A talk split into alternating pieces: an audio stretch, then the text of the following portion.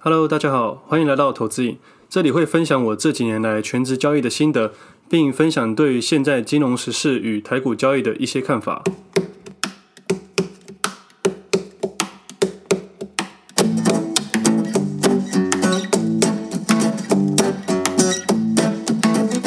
今天时间是九月二十一号星期一，这是我第二十八集节目，我是魏德。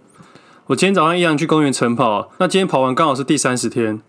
然后我发现每天早上跑步的人好像都差不了多少，久了也都会互相打招呼。但今天我的耳机不知道为什么一直发出很刺耳的声音，我开了抗噪模式就会这样子，关掉就没有事情。还好我在好事多刚买了不久，所以我也打算拿去换货。不过我在想，为什么好事多可以让人家无限的退换货呢？虽然要缴年费啦，但是我觉得这种退换货对他们公司真的有好处吗？虽然这是我这辈子第二次退换货，上次买了 GoPro 回去不能充电，然后我就拿去换，换了新的过来就可以用了。那这次是买耳机出了小问题，我自己是正常使用下，然后出现了问题。那如果遇到 OK，动不动去换，他们可以赚吗？我真的蛮好奇他们背后的商业模式是不是双边谈了些什么，引发了我好奇心。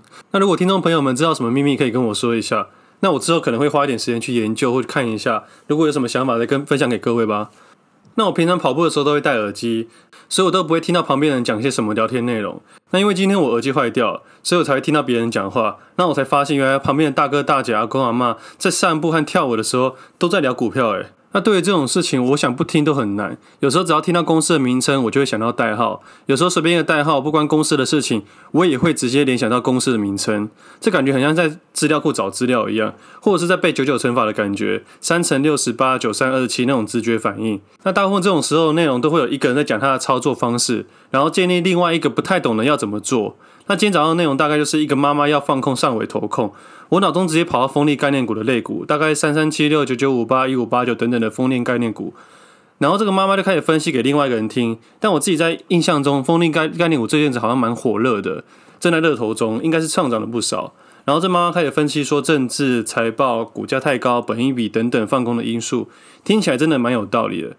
就在对话快结束的时候，这个分析的妈妈跟另外一个人说：“今天有没有空？我们一起去开户去放空股票，再不去就来不及了。”最后这段话真的让人捏了一把冷汗啊！以从小的理财观念来说，大多数人都喜欢去放空涨多的股票，买跌深的股票。大部分人都会把百货公司周年庆的观概念套用在我们投资市场上面，越便宜越买，贵的闪远远。不过，股票市场跟大部分的情况下是相反的。不过，这也是深根蒂固在我们生活周遭的一个理念，其实很难去拔除。在投资市场中，不管是能源、股票、债券等等，大多的生活消费观念都不同。我在想，放空的难度不只是在价格上的问题，券源与保证金或者是衍生性金融商品的杠杆也必须去考量。我在三个月前发了一个 IG，建议新手不要去做空。后来某媒体的受邀发了一篇新闻，有兴趣的朋友可以去看看。做空要考量什么点？难度比较高，限制比较多。比起放空，我更建议新手解码就好。对了，今天刚好是九二一大地震的二十一周年。两千年以后出生的听众应该没有经历过那次大地震。我还记得当年自己还是个小学生，不过也是隔日看到新闻才知道大地震。那个大地震对台湾当时的影响其实是蛮大的。但我年纪还小，也没有太多的想法，只是知道出大事了。我身边也有朋友是当年的受灾户，但他现在在工作与生活上也是非常的优秀。对于今天这种二十一周年的重大灾难日子，对他们来说可能有更大的意义，也可能是触发我这个朋友可以这么优秀的一个毅力。套用在股市市场来说，其实股票在每隔几年也会有这种大事件，那每次这种大事件可能对每个投资人的印象都非常的深刻，但在交易市场有点不太一样。有人大赔，就有可能有人大赚。只是每次的大事件都会烙印在我们的脑海中。就像我这个受灾户的朋友，他可能对于生活的渴望比别人强烈，也可能对于灾难风险意识比我们其他人更加的去重视。就像投资人一样，当你遇过几次大事件，你就会更加注意你的风险了。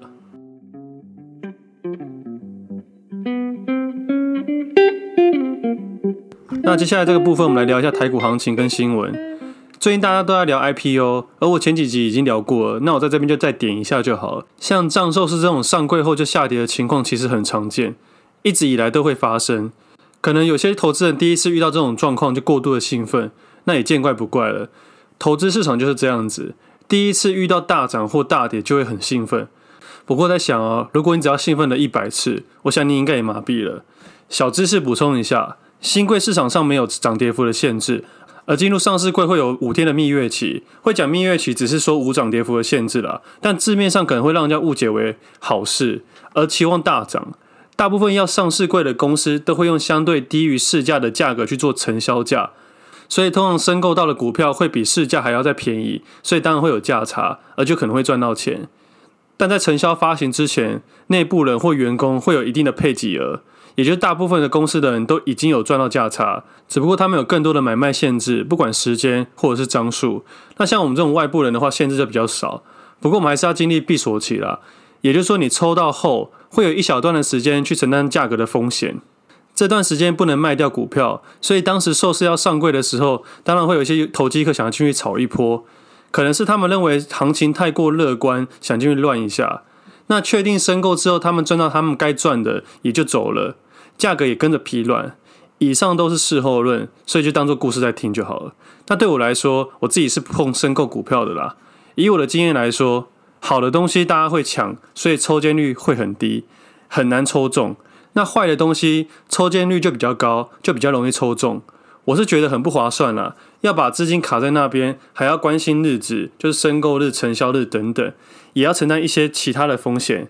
而以前在营业处的时候，我每次都去抽，抽了好几年只中了一次，而那次刚好是因为股灾的时候才抽到，因为没有人想去申购，大家对市场行情是过度于悲观的，所以之后我也没什么兴趣了。那公司会对外开放，最大的原因还是因为要筹资啊，而公司也不是傻瓜。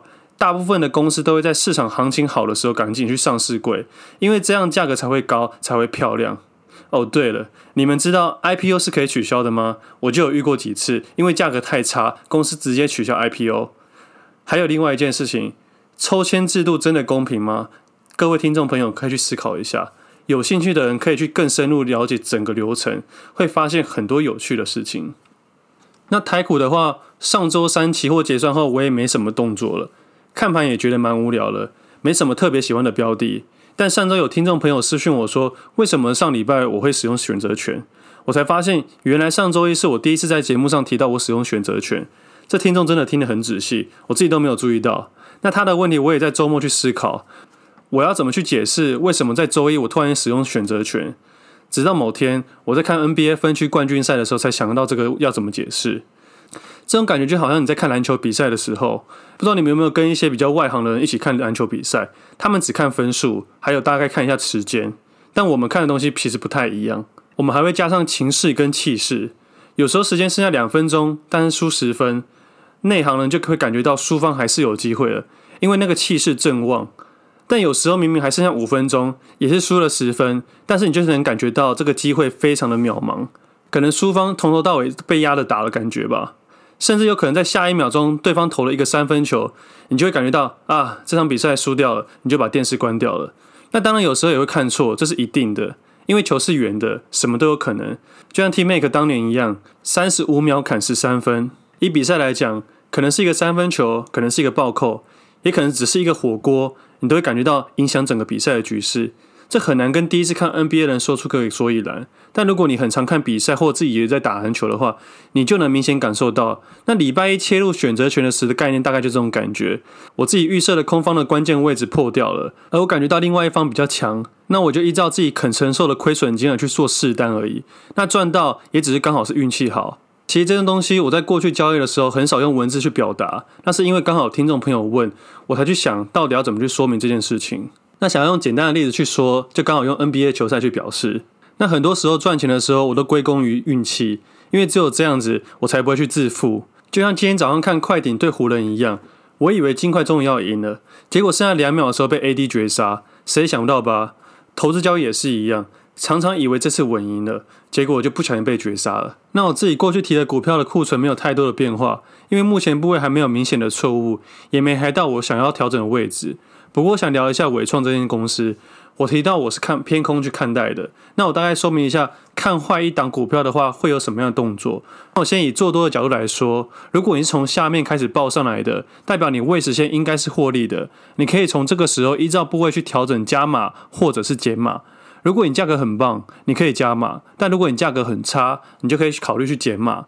但还是要考量到你买进的部位占你总操作资金的比例，去做加码或者减码的判断。如果你是做多的朋友，你可以依然去做多。不过我依然觉得较安全的做法，还是要等到它回到上升轨道再去买进，这样相对比较安全啊。而如果你在高点的时候就开始布局做空的人，而到这个位置的时候，你可以部分去回补，并且使用高杠杆的商品去做同向的操作。我来说一下放空的话可以使用哪些商品。依商品杠杆的大小来分，大家可以有用龙券、期货、权证。那我自己的想法来的话，我也是从龙券、期货再权证，只有在看对方向的时候才会去使用。看错的时候就停损，而在目前的位置来说，就是我认为的关键位置，也就是可能会转上，也可能转下，我会开始注意到它。而对我来说，每次方向的改变或者是标的的转换，我都会重新看待这档标的跟价格。这部分是有点难啊，也是个人操作的小小分享。我说过，通常只要我说出来了，都会不如预期，所以千万不要跟单，听听就好，可以学一些做空的一些知识。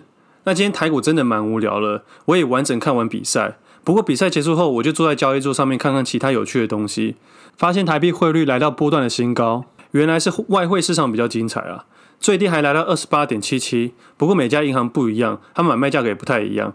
我大概解释一下好了，一般来说，银行在做买卖的动作时是不收手续费，或者大概是收一百元左右。但是其实他们的手续费已经包含在一买一卖里面了，所以他们在买卖之间会有个价差，所以收购价跟卖出价会不一样。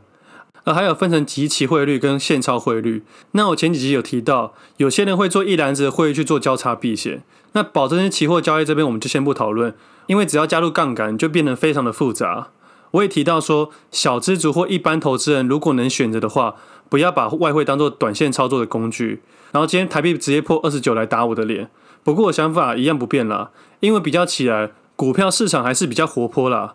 对我来说，如果现在买入美金，单纯是自己未来要旅行使用的，不会是我要做价差的一个商品。那每个人用途不太一样，可以依照自己喜欢的条件去做买卖。不过我会注意美金，是因为昨天晚上全家在吃饭的时候，我妈突然又对我下指导棋了。她说她要开始买入美金了。继上次说要卖掉黄金之后，我妈又要出手了。只不过我从来没再去问她接下来的发展，因为即使是家人，我们也互不干涉。有听我前面节目的人就会知道，我妈是一个有趣的人。每次我们聊有关于投资的时候，我都把她当笑话，她都把我当废话。你看，我们连家人都不给面子，你们还是不要乱听其他朋友的建议吧。有时候就是要靠自己研究、自己去摸索，才会有足够的信心去持有一档股票。那专家的建议我们就听听就好，因为他们时常跌破眼镜。那我们今天节目先到这里，我们下次见，拜拜。